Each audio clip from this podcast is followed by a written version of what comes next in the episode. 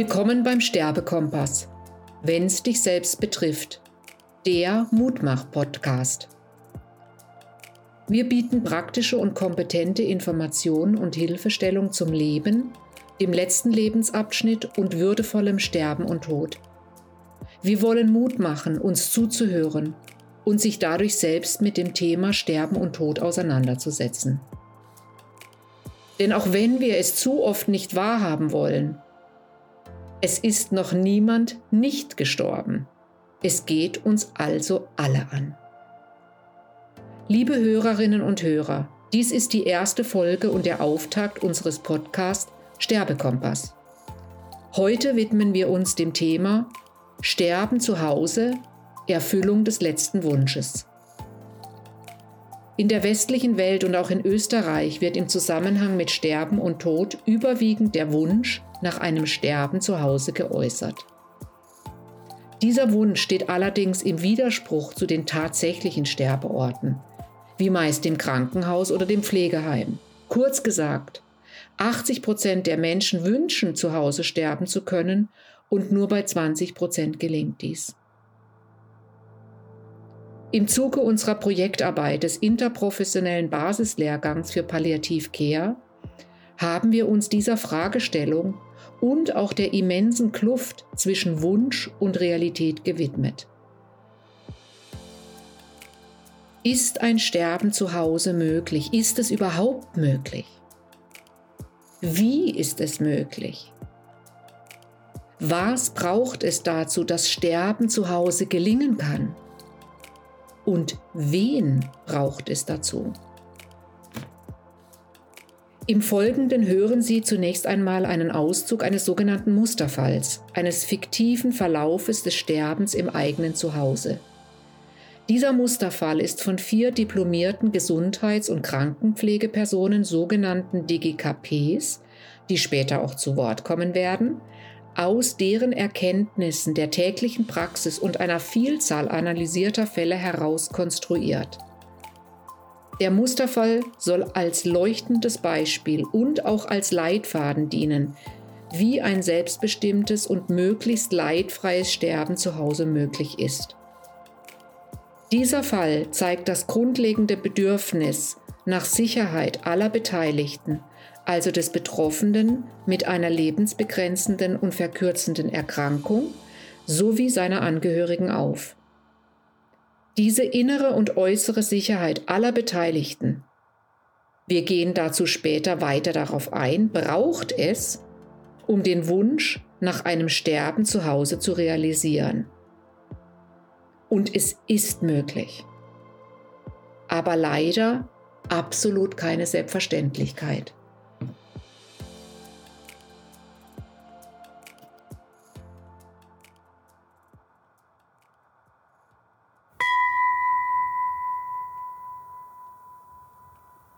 Wir beginnen hier nun mit der finalen Sterbephase, den letzten Tagen von Frau Editha Schreps, der Protagonistin dieses Falles.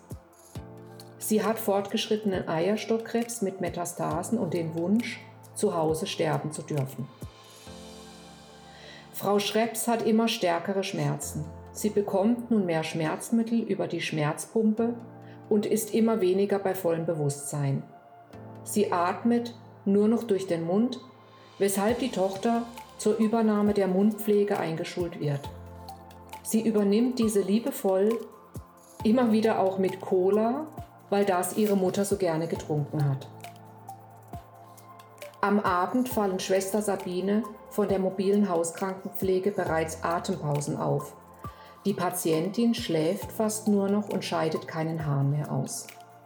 Dadurch wird auf die Intimpflege verzichtet es bilden sich bereits bläuliche, marmorierte Flecken an den Waden. Das mobile Palliativteam war tagsüber noch da und hat den Mann und die Tochter aufgeklärt, was zu tun sei, wenn Frau Schreps verstorben sein wird. Beide sind sehr traurig, aber gefasst und sitzen schon seit zwei Tagen zusammen oder am, abwechselnd am Bett der Patientin.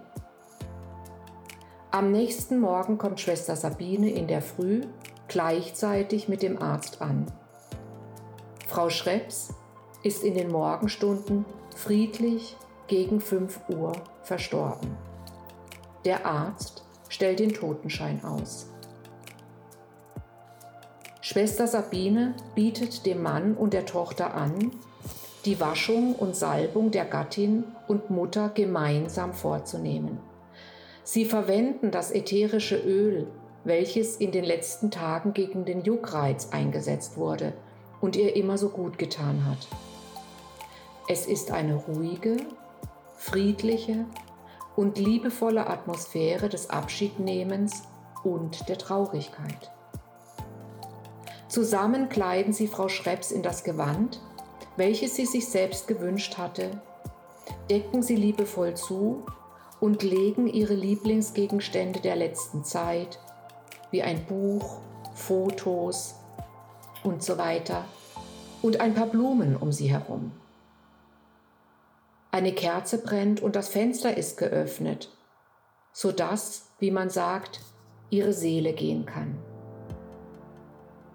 Anschließend sitzen alle noch gemeinsam am Bett der Patientin in Stille, in der jeder seinen Gedanken nachgeht, aber auch im Gespräch und Austausch. Einig und sicher ist sich die Familie, dass Frau Schreps eine Baumbestattung im Wald der Ewigkeit bekommen soll. Diesen Wunsch habe sie im Gespräch mit der Psychologin vom mobilen Palliativteam vor vier Wochen geäußert, als es ihr bereits sehr schlecht ging. Frau Schreps sprach dabei über ihren eigenen Abschied und Tod und ihre Traurigkeit, ihre Familie verlassen zu müssen.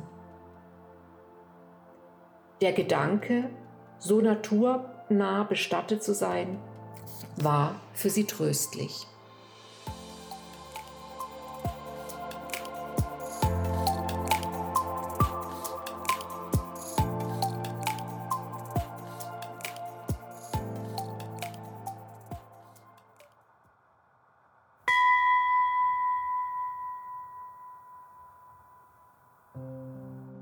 Wer ist nun die Person Editha Schreps? Sie ist 57 Jahre alt und verheiratet mit Horst Schreps, 62 Jahre alt, einem Pensionisten und ehemals Schichtarbeiter im Handwerk. Er selbst bezeichnet sich eher als grobmotorischer Mensch, ist aber sehr fürsorglich und kümmert sich sehr liebevoll um seine Frau. Auch wenn er oft unsicher ist, wie er sagt, und Angst hat, etwas falsch zu machen. Sie wohnen in einem Einfamilienhaus mit großem Garten, den Frau Schrepp sehr liebt. Sie mag es sehr, sich mit ihrem zukünftigen Schwiegersohn Benny, der Landschaftsgärtner ist, darüber zu unterhalten. Ihre Tochter Julia Schreps, 32 Jahre alt, wohnt in der Nähe. Julia ist Volksschullehrerin und seit einem halben Jahr mit Benny verlobt. Die Hochzeit findet am ersten Ferienwochenende statt. Anschließend plant das junge Paar Flitterwochen in Südspanien. Sie wollen unter anderem die Alhambra in Granada besuchen. Benny träumt schon lange davon, die wunderschönen Gärten dort einmal selbst sehen zu können und teilt seine Gedanken dazu gerne mit seiner Schwiegermutter. Die Diagnose weit fortgeschrittener Eierstockkrebs mit Lebermetastasen und Metastasen in der Bauchhöhle. Frau Schreps kam früh in den Wechsel und ging leider nicht mehr regelmäßig zu den gynäkologischen Vorsorgeuntersuchungen. Im Dezember hatte sie die Diagnose erhalten. Das Karzinom war so weit fortgeschritten, dass es inoperabel war. Eine Chemotherapie wurde begonnen, diese hat aber nicht gegriffen und Frau Schreps litt unter stärksten Nebenwirkungen wie Übelkeit, Erbrechen, Haarausfall und so weiter. Aufgrund des hohen Gewichtsverlustes und ihrer allgemeinen Schwäche brach Frau Schreps die Therapie ab. Die Ärztinnen und Ärzte hatten ihr von Anfang an nicht viel Hoffnung auf Heilung machen können. Die Prognose war daher mit Diagnosestellung leider keine gute. Noch im Krankenhaus führte die Psychologin mit Frau Schreps, ihrem Mann und ihrer Tochter ein Gespräch und dabei äußerte Frau Schreps den Wunsch, ihre letzte Lebenszeit unbedingt zu Hause so schön wie irgend möglich verbringen zu wollen. Auch wolle sie zu Hause sterben dürfen. Sie ist sich ihres eigenen baldigen Todes bewusst. Ihr Mann und ihre Tochter tragen den Wunsch gemeinsam als Familie mit.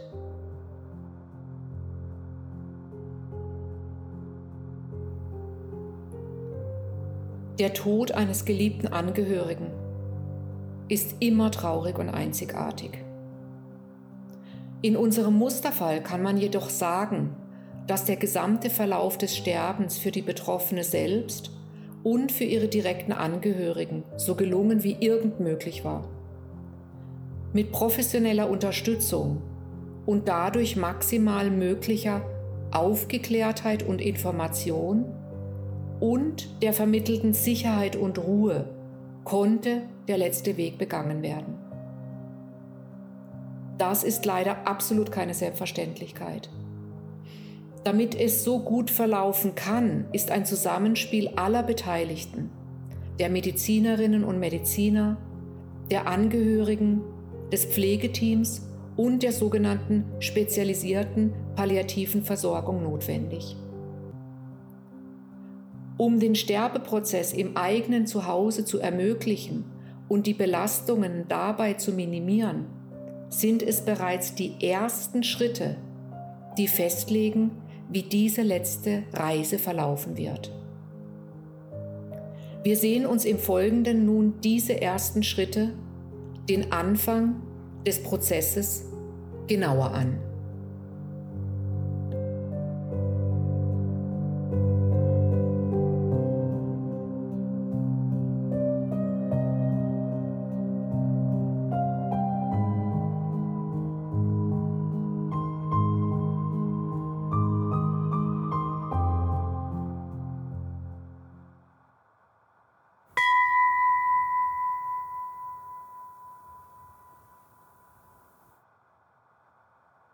Bevor wir uns der Frage widmen, wie und warum Frau Editha Schreps friedlich zu Hause versterben konnte, möchten wir uns Ihnen aber zunächst einmal vorstellen. Ich heiße Esther Töltsch, ich bin diplomierte Pflegefachkraft seit 2001. Gleich nach meiner Ausbildung habe ich fünf Jahre auf einer internen Abteilung im Krankenhaus meines Wohnortes gearbeitet und habe dort aber bald festgestellt, dass ich sehr gerne mit geriatrischen Menschen arbeite, da der Stationsalltag aber wenig Zeit für die individuelle Pflege lässt, die aber in der Altenpflege so wichtig ist, bin ich dann in den mobilen Bereich gewechselt. Hier fühle ich mich seit gut 15 Jahren pudelwohl. Mein Name ist Susanne Mücke. Ich bin eine diplomierte Pflegefachkraft und habe 20 Jahre im Krankenhaus auf einer internen Station mit Schwerpunkt Onkologie gearbeitet. 2021 habe ich dann eine berufliche Veränderung gesucht, wo ich mehr Zeit für Patientinnen und Patienten und deren Angehörigen habe. Die richtige Arbeitsstelle habe ich dann beim mobilen Palliativteam gefunden. Mein Name ist Manuela Schrepfer und ich bin diplomierte Gesundheits- und Krankenpflegeperson, derzeit als Community Nurse tätig. Ich bin aber auch Angehörige und durfte oder musste geliebte Familienmitglieder im Sterbeprozess begleiten. Mein Name ist Petra Kotzesnick und auch ich bin diplomierte Gesundheits- und Krankenpflegeperson mit einem Bachelorabschluss in Advanced Nursing Practice und derzeit bin ich im laufenden Masterstudium Pflegewissenschaften.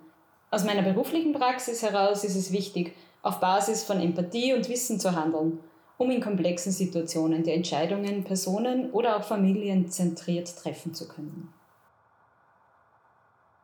Und ich bin Christiane Rudigier, diplomierte Sozialpädagogin, Coach und Prozessbegleiterin in der Vorsorgeplanung in eigener Praxis und Seminarleiterin für Workshops Palliative Geriatrie in Pflegeheim im Auftrag des Landesverbandes Hospiz Niederösterreich. Und heute Ihre Gastgeberin und Moderatorin. Meine erste Frage geht nun an dich, Esther, aus unserer Runde. Warum war das Sterben zu Hause in diesem geschilderten Musterfall so gut möglich? Also anders gesagt, wie und warum konnte Frau Editha Schreps friedlich zu Hause versterben? Was sagst du da als Fachkraft dazu? Also ich denke mal, es ist ganz wichtig, eine Vertrauensbasis aufzubauen mhm. und Sicherheit zu geben. Mir persönlich gelingt es immer am besten, wenn ich einfach nur zuhöre. Meistens möchte der Kunde, so nennen wir unsere Leute mhm. in der Hauskrankenpflege, beim Aufnahmegespräch äh, seine Krankheitsgeschichte erzählen, sein Leid und seine Sicht der Dinge erzählen. Mhm. Natürlich möchten auch die Angehörigen zu Wort kommen und ihre Geschichte erzählen. Es ist wirklich wahnsinnig wichtig, zunächst einmal nur zuzuhören. Ja, das kann ich mir vorstellen. Danach frage ich die Kunden, wie sie sich, wie sie sich ihre Unterstützung vorstellen und was sie brauchen. Mhm. Pflegegeld, Pflegekarenz, organisatorische Dinge wie ein Rettungstransport oder Inkontinenzprodukte, Pflegebetten und mhm. Verbandsmaterial. All diese Dinge müssen oft wirklich mühselig organisiert werden. Das überfordert die Angehörigen schwer. Hier kann ich wirklich gut unterstützen und auch Information geben. Mhm. Dann können wir mit viel fachlicher Kompetenz und gut geschultem Personal die pflegerischen Tätigkeiten übernehmen, die die Angehörigen nicht leisten können oder auch nicht wollen. Mhm. Duschbäder, Ganzkörperwaschungen im Bett, Toilettengänge, Verbandswechsel oder Medikamentengaben sind nur ein kleiner Tätigkeitsbereich. Für uns gut geübte Abläufe, weil wir sie täglich tun, mhm, ja. aber für Angehörige oft eine große Belastung. Dennoch verbleiben sehr viele Tätigkeiten bei den Angehörigen. Hierfür gehört ihnen große Anerkennung und Lob. Wir schulen gerne und helfen ihnen, den Alltag zu bewältigen. In der Hauskrankenpflege wächst man oft in die Familie hinein. Ich betreue sie oft über Jahre, sogar über Generationen. Wirklich? Ja. Aber auch in einem kurzen Betreuungszeitraum ist es wirklich sehr wichtig, eine Vertrauensperson, einen Ansprechpartner zu haben. Und der Wechsel der Pflegekräfte sollte sich in Grenzen halten. Mhm. Da fallen manche Gespräche natürlich über Vorsorgedialoge, letzte Wünsche oder auch das Begräbnis sehr schwer. Hier ist es mir wirklich ganz wichtig, dass ich authentisch und ehrlich bleiben mhm. kann. Ja. Und auch bei mir fließen manchmal Tränen der Trauer. In unruhigen Zeiten, wenn sich der Gesundheitszustand verschlechtert, Krankenhauseinweisungen anstehen oder die Symptomlast immer schwerer wird, muss man auch manchmal das Zepter übernehmen und unter Berücksichtigung aller Wünsche nicht so angenehme Entscheidungen treffen. Auch hier gilt für mich immer Ehrlichkeit, denn nie kann ich sagen, wie lange ein Krankenhausaufenthalt dauern wird. Mm, So ein Krankenhausaufenthalt ist für alle sehr schwierig und hinterlässt oft Spuren bei den Patienten. Man muss sich dann an neue Gegebenheiten anpassen, um wieder Ruhe und Sicherheit in den Alltag mhm. Der Betroffenen und der Angehörigen zu mhm. bringen. Mhm. Routinen schaffen Sicherheit für Angehörige, damit sie sich gut um ihre Lieben kümmern können. Vor allem in der letzten Lebensphase sind gute Aufklärung über belastende Situationen, wie zum Beispiel ein rasselnder Atem oder auch akute Blutungen oder was mache ich gegen Schmerzen, sehr wichtig, um das mhm. Sterben zu Hause zu ermöglichen. Es ist wichtig, den Angehörigen ein gutes Rüstzeug für die letzten Tage und Stunden mitzugeben. Und dann natürlich letzte Dienste, wie Einreibungen mit Ölen oder Duftlampen können schon helfen, dass sich Angehörige nicht so hilflos fühlen. Und sie sind wichtige Rücklagen für die Trauerarbeit danach. Danke, Esther. Danke für diesen tollen Einblick eben in, den, in deinen Bereich der Hauskrankenpflege. Danke, Christiane. Für Susanne, die bei einem mobilen Palliativteam arbeitet, stellt das einfühlsame Erkennen, wie es der betroffenen Person und ihrer Familie geht, und was sie alles jetzt brauchen, ein wesentliches Merkmal einer qualitativ wertvollen Begleitung durch die spezialisierte Palliativversorgung dar. Susanne, wie ist deine Sicht, also der Blick aus der Perspektive des mobilen Palliativteams auf diesen Fall? Kannst du uns das schildern? Ja, Christiane. Äh, wir vom mobilen Palliativteam fragen als allererstes die betroffenen Personen und ihre Familien, was sie brauchen, mhm. was ihnen fehlt, aber auch was sie sich wünschen und was sie bewegt. Wir möchten als erstes und wichtigstes eine Vertrauensbasis aufbauen, ja. um sie bestmöglich durch die verbleibende Lebenszeit zu begleiten. Das beginnt mit der pflegerischen Versorgung, die im Fall von Frau Schreps durch die mobile Hauskrankenpflege gegeben war. Ein wichtiger Aspekt ist die Schaffung von Rahmenbedingungen, die helfen, die Situation unter Kontrolle zu bringen. Dazu zählt insbesondere die Ermöglichung Zugangs zu Ressourcen wie zum Beispiel zum Pflegegeld. Dadurch können Mehrkosten etwas leichter bewältigt werden. Aha. Das meinst du mit Rahmenbedingungen? Genau, Ja. Mhm. genau. Oft stellt sich auch die Frage einer Aufnahme auf eine Palliativstation oder Anmeldung für einen Platz im stationären Hospiz oder Pflegeheim. Mhm. Und diese Angelegenheiten muss man sehr behutsam ansprechen, da beim Betroffenen und seinen Angehörigen oft eine ganz andere Vorstellung über diese Institutionen herrscht. Ja, das kann ich mir Ja. vorstellen. Mhm. Wir haben in unserem Team auch ehrenamtlich tätige Personen, die kostenlos zu den Patientinnen und Patienten kommen, damit die Angehörigen in Ruhe zum Beispiel Arzttermine oder sie können sich auch mit Freunden treffen oder Sport machen, je nachdem, was für sie wichtig ist und was ihnen Freude macht. Mhm. Das ist ja so wichtig auch zur Das ist Entlastung, ne? wichtig, Ja, genau. für die Angehörigen. Ja. Mhm.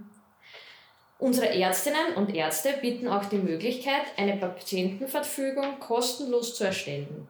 Mhm. Im Fall von Frau Schreps war es so entscheidend, sie gut als möglich zu unterstützen, dass sie an der Hochzeit ihrer Tochter teilnehmen kann. Mhm. Ja. So war zum Beispiel die optimale Schmerzeinstellung mit einer Schmerzpumpe sehr wichtig. Und besonders wichtig war, dass man die Handhabung der Patientin und auch der Familie erklärt, Ja. damit es nicht zu einer Panik in der Kirche kommt. Ja. ja.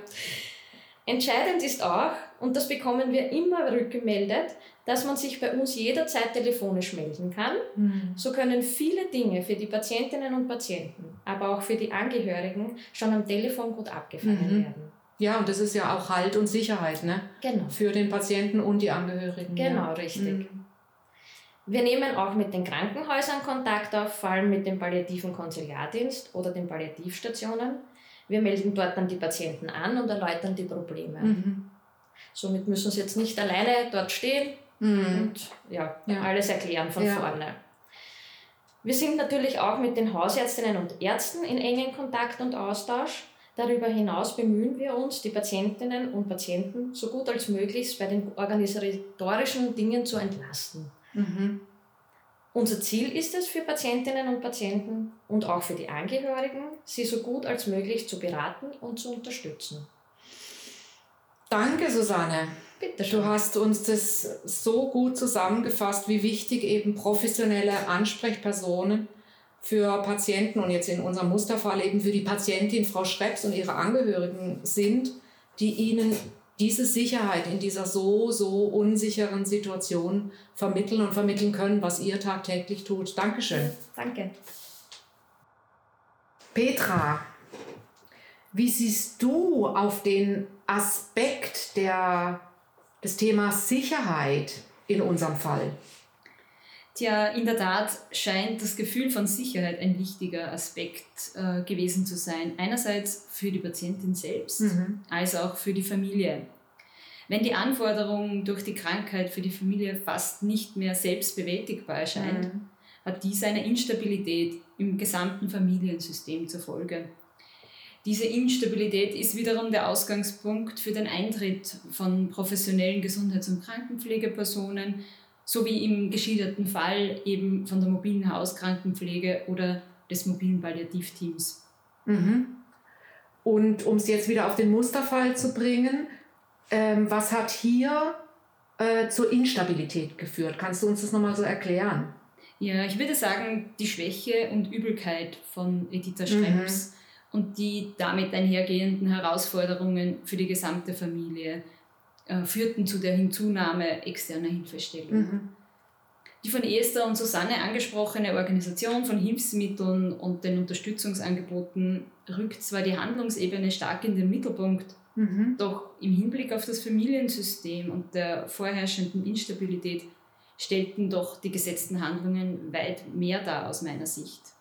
Nämlich durch den Beziehungsaufbau, den in dem Muster ver- von äh, Schwester Sabine hergestellt wurde, äh, konnte eine vertrauensvolle Ausgangsbasis geschaffen werden, Mhm. die eine offene Kommunikation über Ängste und Sorgen ermöglichte. Mhm. Also kann man fast sagen, dass die Beziehungsarbeit oder der Beziehungsaufbau genauso wichtig ist wie eine medizinisch-pflegerische Unterstützung. Ja, das denke ich war hier ein wesentlicher Mhm. Faktor. Dementsprechend konnte auch die Sorge von Herrn Schreps aufgenommen Mhm. werden und diese Sorge, etwas falsch zu machen und Oh ja. die geäußerte Hilflosigkeit, der Mhm. konnte begegnet werden. Neue Sichtweisen und Handlungsebenen konnten erschlossen werden und das half der gesamten Familie, die gestellten Herausforderungen und Ängste auch zu kontrollieren. Mhm. So hat Schwester Sabine einen wesentlichen Beitrag zu einer Stabilität im Familiensystem äh, getragen, die Situation zu regulieren und auch zu kontrollieren. Ähm, materielle und emotionale Sicherheit konnte eben dadurch eintreten. Mhm. Mhm. Danke, Petra. Gerne. Du hast sehr eindrücklich nochmal die Familie und die Bedeutung des gesamten Familiensystems für ein friedvolles Sterben zu Hause angesprochen und ähm, ja, die, diese Wichtigkeit oder deren Wichtigkeit nochmal betont. Es war sehr wertvoll. Dankeschön.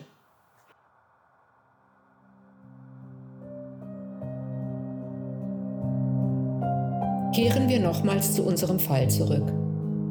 Frau Schreps konnte einige Monate gut betreut von ihrem Mann und unterstützt durch die mobile Hauskrankenpflege und das mobile Palliativteam zu Hause sein und genoss trotz aller Einschränkungen viele gute Tage. Dann ging es ihr nach und nach schlechter und sie und ihre Familie standen vor neuen Herausforderungen. Sie hören nun einen weiteren Auszug aus unserem Musterfall. Frau Schreps war vier Wochen stationär im Krankenhaus und erst wieder Mitte Juni zu Hause. Herr Schreps meldete sich bei der mobilen Hauskrankenpflege und meinte, dass seine Frau einen Darmverschluss gehabt habe, bedingt durch die Metastasen im ganzen Bauchraum, die unter anderem auf den Darm gedrückt hatten. Sie hatte zur Entlastung eine PEG-Sonde, eine Magensonde bekommen da sie sich nicht mehr operieren lassen wollte. Sie hatte Angst, die OP durch ihren geschwächten Allgemeinzustand nicht zu überleben und sie wollte aber unbedingt noch die Hochzeit ihrer Tochter miterleben. Das war ihr großes Ziel. Die mobile Hauskrankenpflege kommt nun täglich. Frau Schreps ist sehr geschwächt und kann nur noch wenige Schritte selbst gehen. Sie ist aber voll orientiert und es wird ein Pflegebett empfohlen, was dann im Wohnzimmer aufgestellt werden soll, damit die Patientin immer bei der Familie sein kann und auch ihre Anordnungen an den Mann geben kann. Außerdem solle Herr Schreps sich über den Arzt einen Verordnungsschein für einen Rollstuhl, ein Rollmobil und einen Leibstuhl ausstellen lassen. Diese Hilfsmittel können dann beim Bandagisten abgeholt werden. Auch wurde Herrn Schreps empfohlen, dass er Penty-Schutzhosen für seine Frau kaufen solle, damit er mit ihr weiterhin ein wenig im Rollstuhl unterwegs sein kann. Herr Schreps ist sehr eifrig dabei, besorgt alles schnellstens. Er möchte, dass es seiner Frau so gut wie möglich zu Hause geht.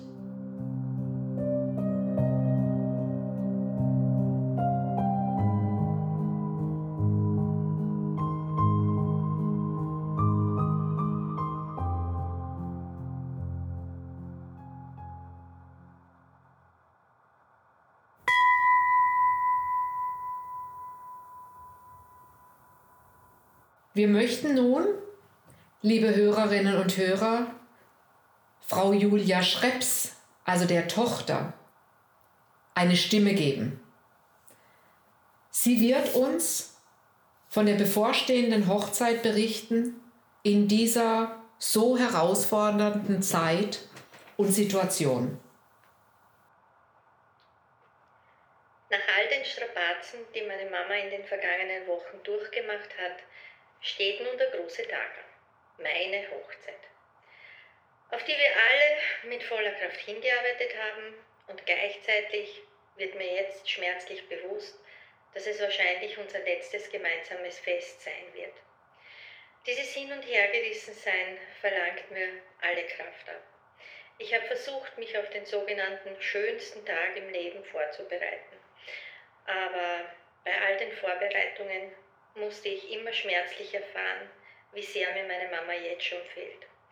Da wird niemand mit mir sein, der mir hilft bei der Auswahl des Essens, der mir hilft bei der Wahl des Brautkleides, der mir hilft, Blumen auszusuchen oder die Dekoration. Ich möchte das nicht als Vorwurf in den Raum stellen, aber für mich ist es ein Abschiednehmen in kleinen Tranchen. Ich hätte sie so gern bei all dem an meiner Seite gehabt, aber es ist genau dieses Bewusstsein, dass es das letzte gemeinsame schöne Fest sein wird, die letzte Erinnerung. Und diese schöne Erinnerung wird uns alle danach weitermachen lassen. Es fällt mir nicht leicht daran zu denken, dass ich sie nicht mehr um Rat werde fragen können. Freude und Leid liegen gerade so nah beieinander und die Emotionen fahren wie auf einer Hochschaubahn auf und ab. Aber bei all der Verzweiflung und Trauer ist da auch die Hoffnung, dass unser großes, gemeinsam angestrebtes Ziel, der Hochzeitstag, doch noch stattfinden wird. Das gibt mir auch Trost zu sagen, sie war dabei. Wir haben das noch gemeinsam erleben dürfen. Nun wollen wir aber auch dich, Manuela, mit deiner Expertise als diplomierte Gesundheits- und Krankenpflegerin, aber vor allem auch als betroffene Angehörige fragen. Wie ist deine Sicht auf diesen Fall? Eben wie gesagt, besonders aus der Perspektive der Angehörige. Die Schilderung der Tochter von vorhin ist etwas, das ich wirklich ganz, ganz gut nachvollziehen kann. Mhm. Ähm, ich durfte in meinem privaten Umfeld wirklich schon einige meiner engsten Familienmitglieder begleiten. Und auf der einen Seite stehe ich da mit meinem Fachwissen. Ich, ich weiß genau, was zu tun ist. Und auf der anderen Seite ist dann die persönliche Seite. Mhm. Die lässt mich mitfühlen äh, mit der Person, die ich begleite und gleichzeitig mit der Familie, mhm. die in die Betreuung und in die Pflege involviert ist. Mhm. Und mit, Entschuldigung, dass ich unterbreche, aber mit begleiten meinst du eben in den Tod begleiten? Genau. Ja. Mhm. Genau. Ähm, es gilt dann wirklich, alle mit ihren Ängsten, mit ihren Sorgen, mit ihren Nöten abzuholen und zu unterstützen. Und man begibt sich in eine Zerrissenheit. Ja. Man ist hin und her bewegt und mhm. es ist etwas, es ist ein Zustand, den kann man eigentlich nur bedingt über einen längeren Zeitraum wirklich gut aushalten. Mhm. Äh, für mich macht es einen Unterschied, ob ich jemanden alleine begleite oder ob ich mir dann professionelle Hilfe eben in Form des mobilen Palliativteams hole. Mhm. Bei meiner letzten Begleitung im Vorjahr hatten wir wirklich ein wunderbares Team mhm. und dieses zum Teil die Verantwortung abgeben können, ist eine irrsinnige Erleichterung für alle Beteiligten. Und entlastet auch wahrscheinlich. Ne? Es entlastet ja. enorm. Ja. Mhm. Das schönste Kompliment war, als meine Tante zu mir am Ende gesagt hat, bei all dem Leid, bei all dem Auf und Ab, das wir erleben mussten, bin ich stolz, dass wir es wieder mal geschafft haben. Und sie sagte dann, wir sind schon fast Profis, obwohl ich in dem Bereich eigentlich gar keiner sein möchte. Und das war für mich einfach das schönste Kompliment. Und die Bestätigung, dass du mit der richtigen Unterstützung auch die schwierigste Situation meistern kannst. Puh, vielen Dank, Manuela. Das war für uns alle sehr, sehr berührend und bewegend. Dankeschön.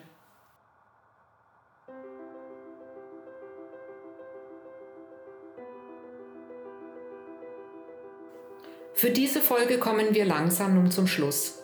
Wir danken Ihnen, liebe Zuhörerinnen und Zuhörer.